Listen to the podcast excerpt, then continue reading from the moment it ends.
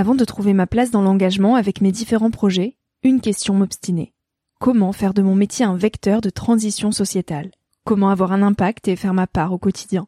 Si vous écoutez Nouvel Oeil, vous vous posez certainement aussi ces questions-là. Et si j'ai choisi la Green Management School pour soutenir mon podcast, c'est parce que ça peut réellement vous aider à vous y retrouver. Se former au métier de la transition écologique, ce n'était pas si accessible il y a quelques années, mais ça l'est aujourd'hui. Ça l'est tellement que l'on ne sait plus qui croire, quelle formation entreprendre, ni ce que ça vaut. Alors j'ai fait les recherches pour vous, et j'ai trouvé l'école que j'aurais tant aimé faire il y a quelques années, quand j'étais paumée. Des cours approfondis sur le climat, la biodiversité, l'agronomie, la géopolitique, mais aussi sur les modèles économiques vertueux, le tout dispensé par des spécialistes et des personnalités inspirantes. Créer un autre lendemain que celui qui s'annonce, c'est leur mantra, et derrière cette idée, la mission de Green Management School est de former de nouveaux managers capables de transformer les entreprises et les organisations de l'intérieur. Toutes les informations sont en description. Merci à Green Management School de croire en nouvel œil en soutenant cette saison de podcast. Tout de suite, place à un nouvel épisode.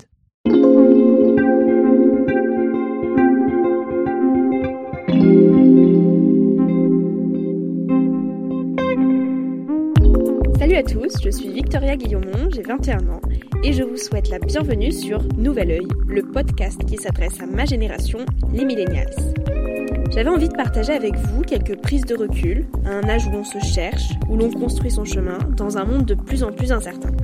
Dans une ère où les réseaux sociaux sont omniprésents, où les informations viennent partout, dans tous les sens, et où trouver sa place est souvent une belle épreuve du combattant. À travers des discussions, je vous invite donc à emprunter un nouvel œil, celui d'une personnalité ou d'une personne inconnue du grand public. Au fil de leur retour d'expérience et des messages qu'ils souhaitent nous transmettre, vous pourrez puiser dans ce podcast, je l'espère, quelques sources de motivation et de confiance pour oser réaliser vos rêves.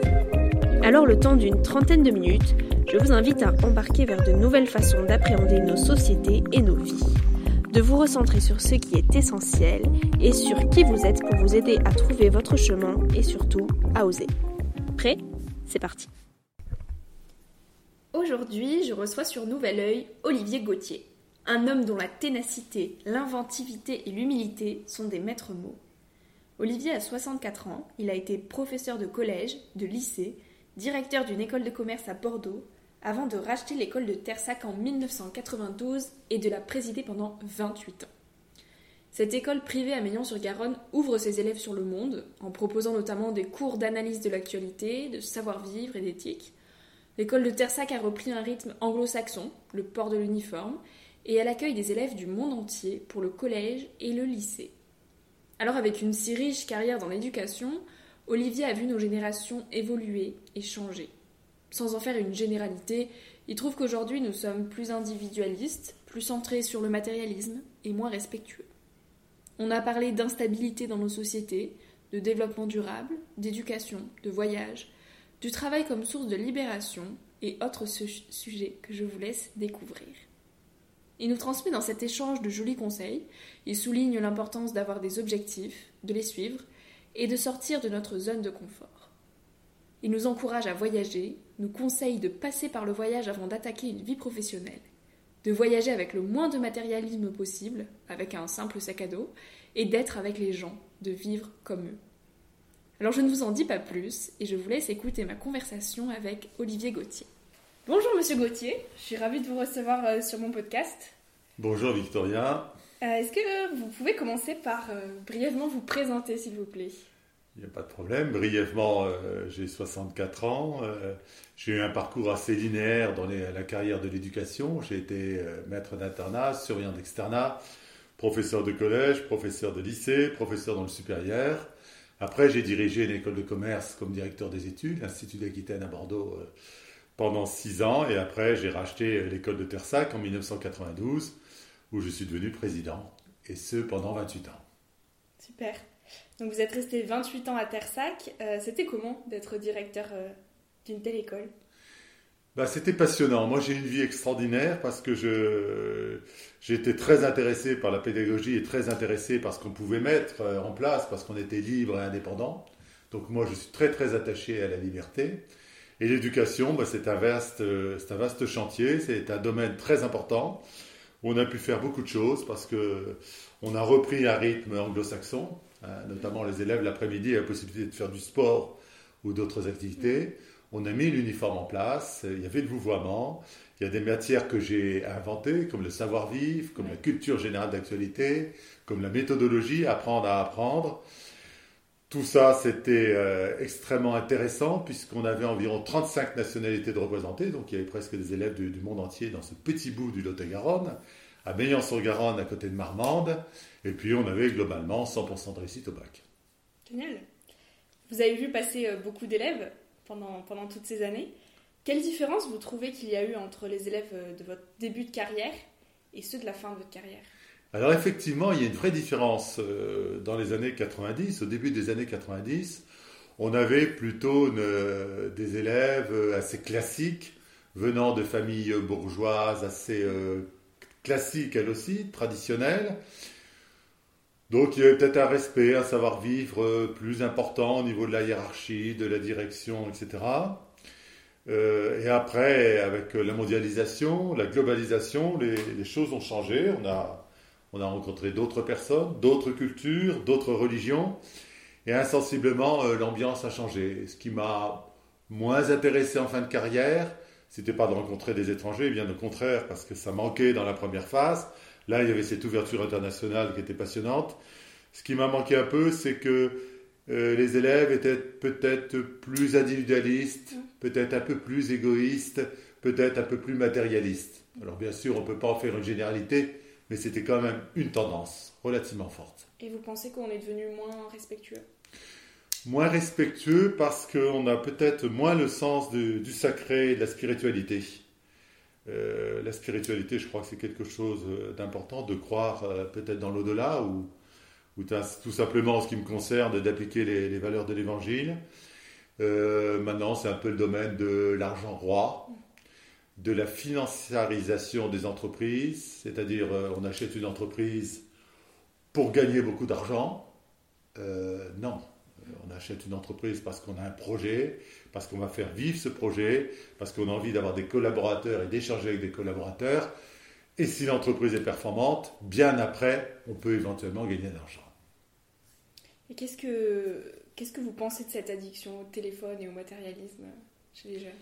Bah oui, le téléphone euh, en fait partie. Hein, euh, les tablettes, euh, l'informatique, il faut toujours avoir le dernier téléphone qui peut quelquefois maintenant coûter plus de 2000 euros. C'est-à-dire un SPIC, un SPIC mensuel. Donc c'est quelque chose d'important. Moi, je ne trouve pas ça raisonnable. Parce que je crois que quand on, a un bon téléphone, on doit pouvoir le garder plusieurs années. Ça, c'est le problème de l'obsolescence aussi. Hein. C'est-à-dire, on achète, on jette, on achète, on jette. Et ça me choque d'autant plus que cette génération, a priori, est très intéressée par euh, le développement durable et l'écologie. Mais qu'est-ce qu'on fait de tout ce qu'on jette? Voilà, qu'est-ce qu'on fait de tout ce qu'on jette?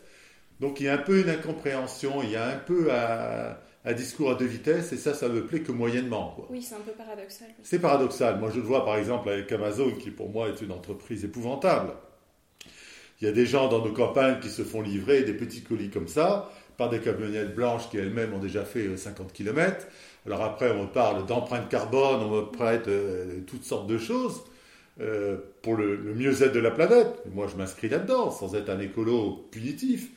Mais Amazon, non, c'est une entreprise qui marche sur la tête. On ne peut pas se faire livrer en permanence des, voilà, des objets qui viennent du monde entier et qui arrivent peut peut-être rester sur des centres urbains et y aller, enfin je ne sais pas.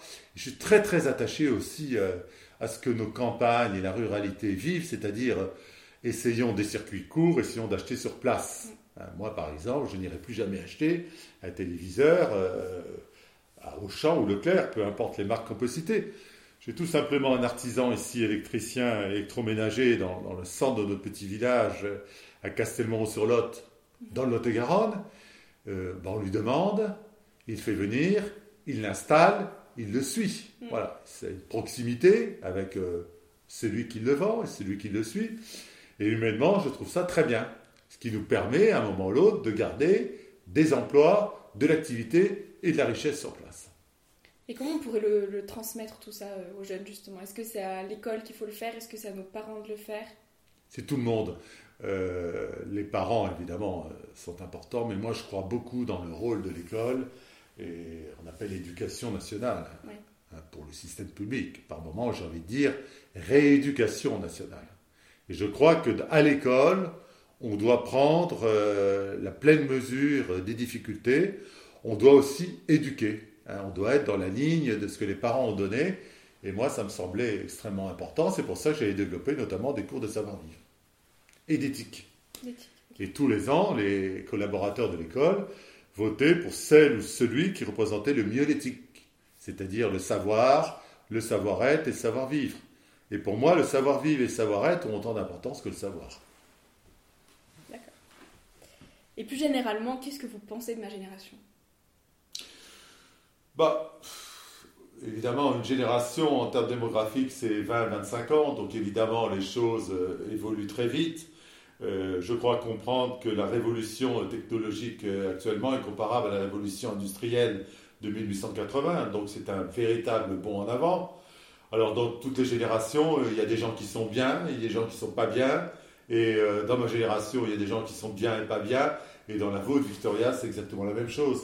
Alors, faire une grande généralité, c'est un peu compliqué. Il y a le, problème du divorce hein, qui, brise, euh, qui brise les familles. Donc peut-être que les jeunes ont moins de repères par rapport à la famille. Ça, ça me semble important. Ils sont moins ancrés aussi dans le politique. Moi, j'étais euh, juste après les, événements de, mai 1968. Bon, je ne suis pas un post-68 art, mais on était dans une génération où on réagissait beaucoup euh, aux événements et aux faits politiques. On était en train de, sortir de la, presque de la guerre froide. Il y avait le bloc euh, soviétique communiste et le bloc occidental capitaliste. C'était relativement simple à la limite. Maintenant, c'est beaucoup plus compliqué. Hein. Et euh, les jeunes sont moins intéressés par le, fait politique et le fait sociologique. Alors certains s'intéressent, euh, je l'ai cru comprendre, à l'écologie et le développement durable. Très bien. Mais je crois qu'il faut toujours s'intéresser à la politique. Parce qu'un jeune qui fait de la politique, c'est un jeune plus tard qui pourra rentrer en politique, être élu et s'occuper des autres. Parce que c'est comme ça aussi le rôle de la politique. Et je regrette que la, jeunesse est devenue, à mon sens, plus matérialiste que la précédente. Et vous pensez qu'on va continuer à l'être encore plus ou pas? Ben, Il y a des mouvements qui s'inscrivent dans la, dans la décroissance. c'est compliqué à dire, parce que la décroissance, euh, si les Chinois sont pour la décroissance, moi je suis pour la décroissance. Si les Américains le sont, je le serai aussi. C'est-à-dire que si une fois de plus la France essaye de montrer l'exemple, entre guillemets, et que personne ne suit, ça serait une véritable catastrophe. Parce que quand même, l'économie, euh, une économie qui avance, qui se développe, c'est quand même une économie euh, qui crée des emplois. Et la première plaie de notre société en France, je trouve, c'est euh, le chômage. Être au chômage, c'est quelque chose d'épouvantable de destructeur pour sa famille, pour le regard qu'on a, pour les autres et, oui, aussi pour l'économie. Est-ce que vous pensez que les jeunes, ils ont perdu cette, cette valeur du travail, d'avoir du courage justement Est-ce qu'on a moins envie de travailler qu'avant ou pas? Non, non, non. Non. non, Il y a des jeunes qui ont toujours envie de travailler, qui sont ambitieux, pour lesquels le travail a été transmis par des parents, qui est une valeur. Il y a certains autres jeunes qui euh, réfléchissent différemment, euh, mais dans ce cas-là, euh, s'ils ont moins de revenus, il ne faut pas de les gratter. C'est-à-dire il faut accepter les différences, voire les inégalités. Hein, parce que travail, investissement, risque dans l'entreprise peut amener une richesse matérielle. Et si on ne s'investit pas, si on travaille moins, si on entreprend moins, Évidemment, il y aura peut-être à ce moment-là des différences sociales et des inégalités. Ça, il faut le comprendre. Qu'est-ce que c'est pour vous réussir sa vie? Réussir sa vie, c'est d'avoir des idées, de les mettre, euh, de mettre en place et essayer de, de réussir sur le plan social, mais aussi de s'occuper des autres. C'est très très important parce que il y a des gens qui sont sur le bord de la route, il y a des gens qui sont délaissés. Euh, et c'est quelque chose d'épouvantable. Moi, je suis euh, chrétien, je suis catholique pratiquant. Et lorsque je vais à la communion le dimanche, euh, le dimanche matin, le lundi, j'ai obligation de me comporter le mieux possible. Mais ça va aussi pour des gens qui sont athées, hein. il n'y a absolument pas de problème par rapport à ça. Mais quand on a des convictions, euh, notamment spirituelles, ben, la vie a plus de sens. Et l'autre est important. Vous avez voyagé dans votre vie? Oh là là J'ai dû voir, oui, beaucoup. Euh, j'ai dû visiter 70 pays à peu près. Quand même. Oui. Puis des grands voyages, le Transsibérien, traverser les États-Unis, traverser le territoire pygmée à pied au Nord Congo. Beaucoup de voyages. Et moi, je fais la différence, effectivement, vous dites voyage, je fais la différence entre le voyageur et le touriste. Ah oui. Le voyageur, c'est celui qui va prendre le temps d'aller vers les autres. Le touriste, c'est celui qui va consommer. Et là, c'est quand même quelque chose de très différent. Là, nous partons avec mon épouse, avec Marie, faire un tour du monde euh, au mois d'août l'année prochaine.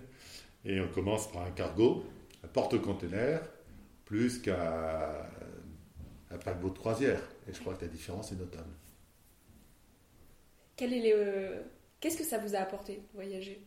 Ah, L'ouverture permanente sur les autres, la différence. Euh, c'est pas parce qu'on est différent qu'on est mauvais, bien au contraire. Euh, la tolérance. La tolérance. Moi, mon grand regret, c'est d'avoir encore, hélas, un anglais scolaire.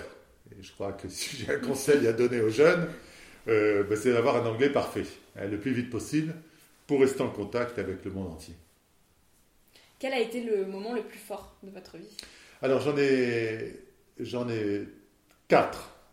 C'est euh, la rencontre de mes trois enfants adoptés, euh, l'aîné en Pologne, le second en Colombie et la troisième en Lettonie. Donc Bastien, Antoine et Charlotte. Parce que quand on les rencontre, euh, ils ont déjà, ils avaient tous déjà un an et demi, donc ils avaient déjà un petit vécu. Et puis en même temps, outre la rencontre de ces enfants, c'est extraordinaire. On a une rencontre avec un pays aussi. C'est-à-dire maintenant, on est très très attaché à ces trois pays. On part d'ailleurs au mois de mars en Lettonie et on revient de, de Colombie. Et la Pologne est un pays qu'on connaît bien et qu'on aime. Voilà, donc ça, c'est les trois moments extraordinaires.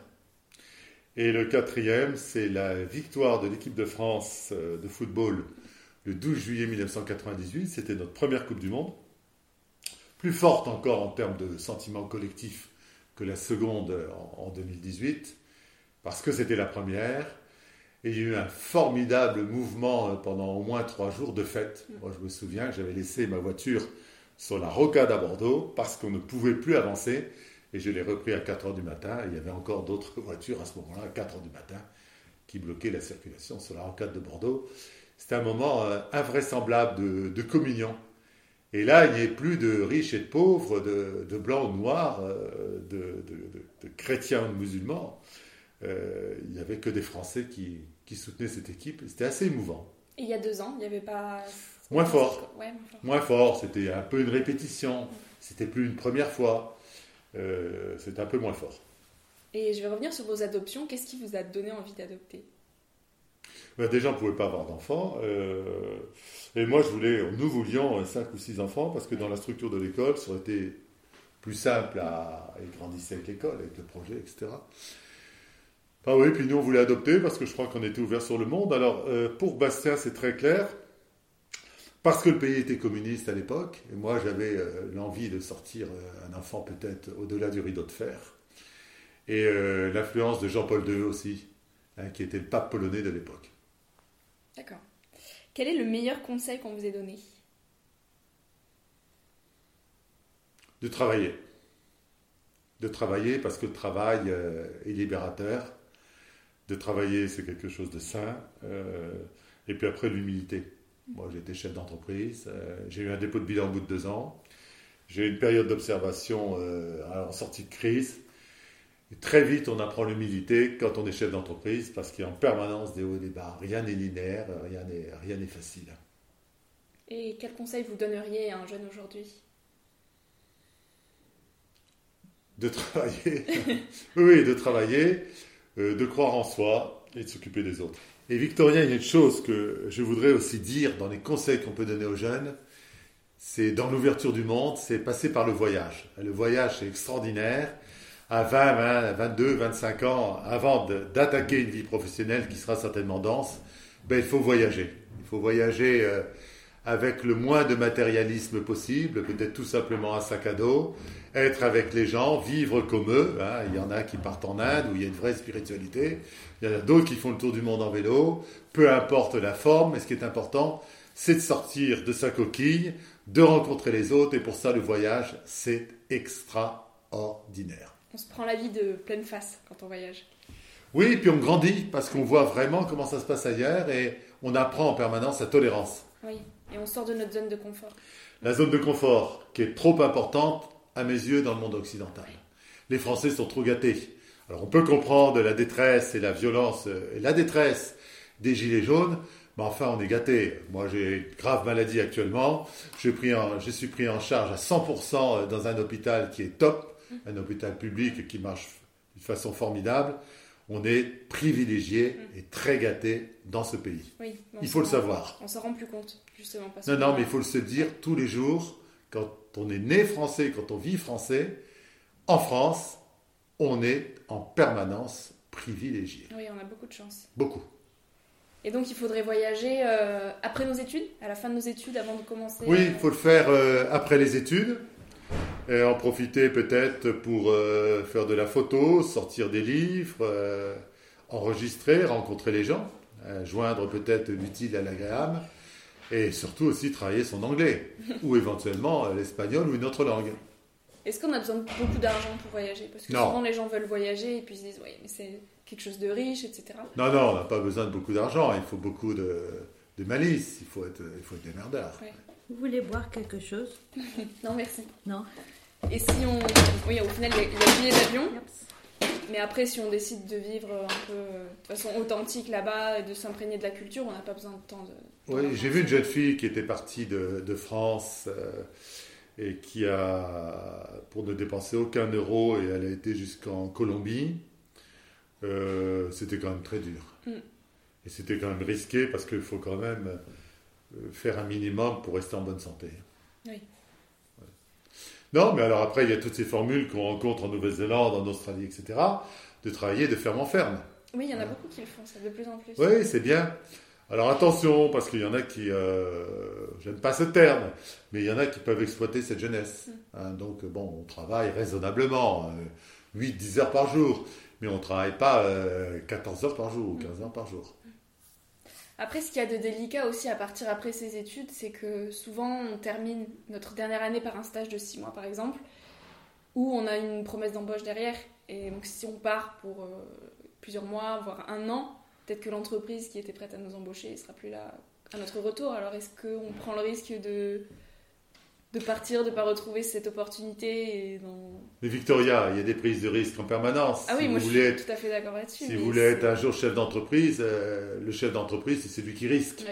Sinon, il fera autre chose. Non, l'année euh, sabbatique, euh, ce que les. l'année gapieur pour les anglo-saxons, non, non, c'est une année formidable.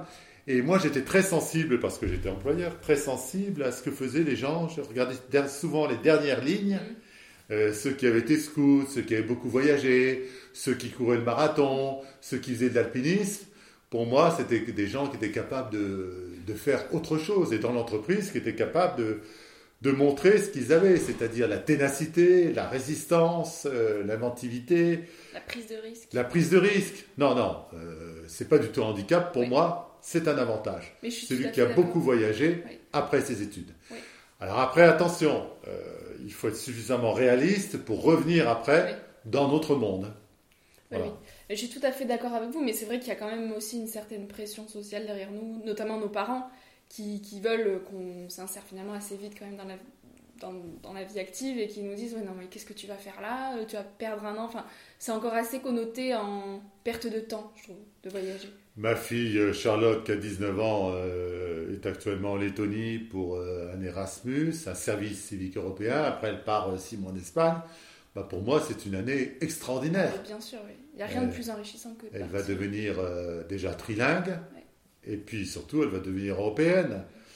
Et elle a cette ouverture indispensable. Non, il faut sortir un peu des sentiers battus. L'important, c'est d'avoir un diplôme. Ça, on est d'accord, d'avoir une formation. Mais après, de partir un an, un an et demi à la découverte du monde et des autres, c'est hyper positif. Et je crois que les employeurs, ils seront de plus en plus sensibles. Et la pression sociale, bah, elle est là, mais bon, pas plus que ça. Oui, il faut s'en Je crois qu'il faut détacher. il faut s'en détacher, Oui. et il faut surtout être libre et indépendant. Une question que vous aimeriez que je vous pose, que vous aimeriez me poser. Et Dieu dans tout cela. Parce que je trouve qu'il y a de moins en moins de, de pratiques religieuses ou d'intérêt au sacré. Et euh, je crois que c'est important, c'est quelque chose qui, a, qui dure et qui persiste depuis plus de 2000 ans en France et ailleurs, hein, lorsqu'on est notamment dans le, en tant que chrétien. Euh, oui, les églises se vident. Alors après, il y a des grandes concentrations de jeunes, hein, euh, les JMJ, hein, Journée mondiale de la jeunesse, sont des choses importantes. Mais sacré, la spiritualité euh, s'oublie de plus en plus. Hein, C'était un peu ce qu'on disait tout à l'heure, au profit du matérialisme. Mm. Ça, pour moi, c'est une mauvaise voie. Et si, de, si vous deviez parler euh, à l'Olivier d'il y a 50 ans, est-ce que vous lui direz quelque chose? Bah oui, parce qu'évidemment, j'étais euh, différent il y a 50 ans. Euh, moi, je voulais faire du photojournalisme. Hein, pour euh, des magazines comme Géo. J'ai- J'aime la photo, j'aimais le voyage et j'aimais rencontrer les autres. Ouais, qu'est-ce qu'on aurait pu me dire à l'époque Euh, Bon, un peu ce que je vous ai dit en Mm. résumé. Vous changeriez pas grand-chose au final? Non, sauf d'apprendre l'anglais couramment. ouais. Et pourquoi vous n'avez pas fait de la photo au final? Enfin, pourquoi Euh, vous j'en n'êtes pas fais. euh, J'en fais. Dans le tour du monde, je sortirai probablement un livre de photos. oui. Ah, super, Ouais. génial. Bon, une citation que vous aimeriez partager pour conclure? Bah, celle de l'école de Tersac, c'était Agé Kodagis qui voulait dire fais ce que tu fais. Mais par extension, fais bien ce que tu fais. Peut-être faire moins, mais bien faire. toujours bien faire.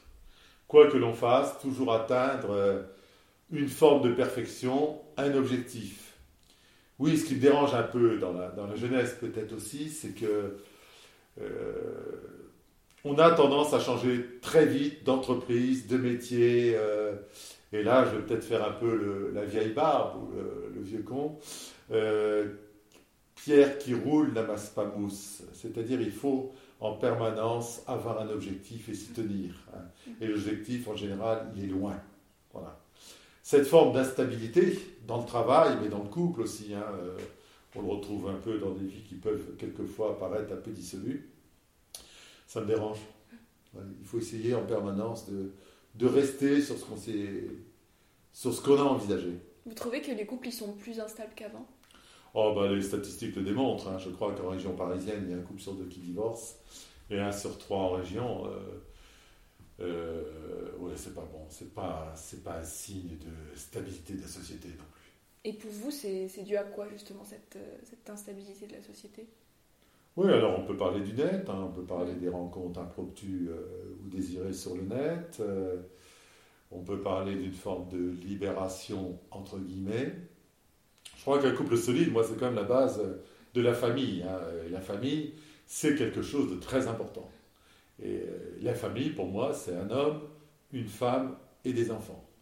Lorsqu'on me parle de, GPA ou d'avortement, c'est des choses qui me révulsent. D'accord, super. Bon. Eh bien, merci beaucoup euh, d'avoir répondu à toutes ces questions et de m'avoir accueilli chez vous. Et à bientôt. Merci Victoria, c'est super. Et bonne continuation. Merci.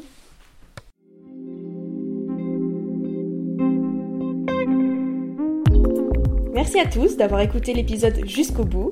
J'espère qu'il vous a plu et surtout qu'il a pu vous inspirer. Pour suivre les aventures du podcast, je vous invite à vous abonner et à suivre ma page Instagram Nouvel Oeil. N'hésitez pas à me faire part de vos retours et de vos suggestions et surtout à en parler autour de vous pour faire connaître le podcast. Je vous dis à très bientôt pour un tout nouvel épisode et en attendant, savourez la vie comme il se doit et faites des choses folles.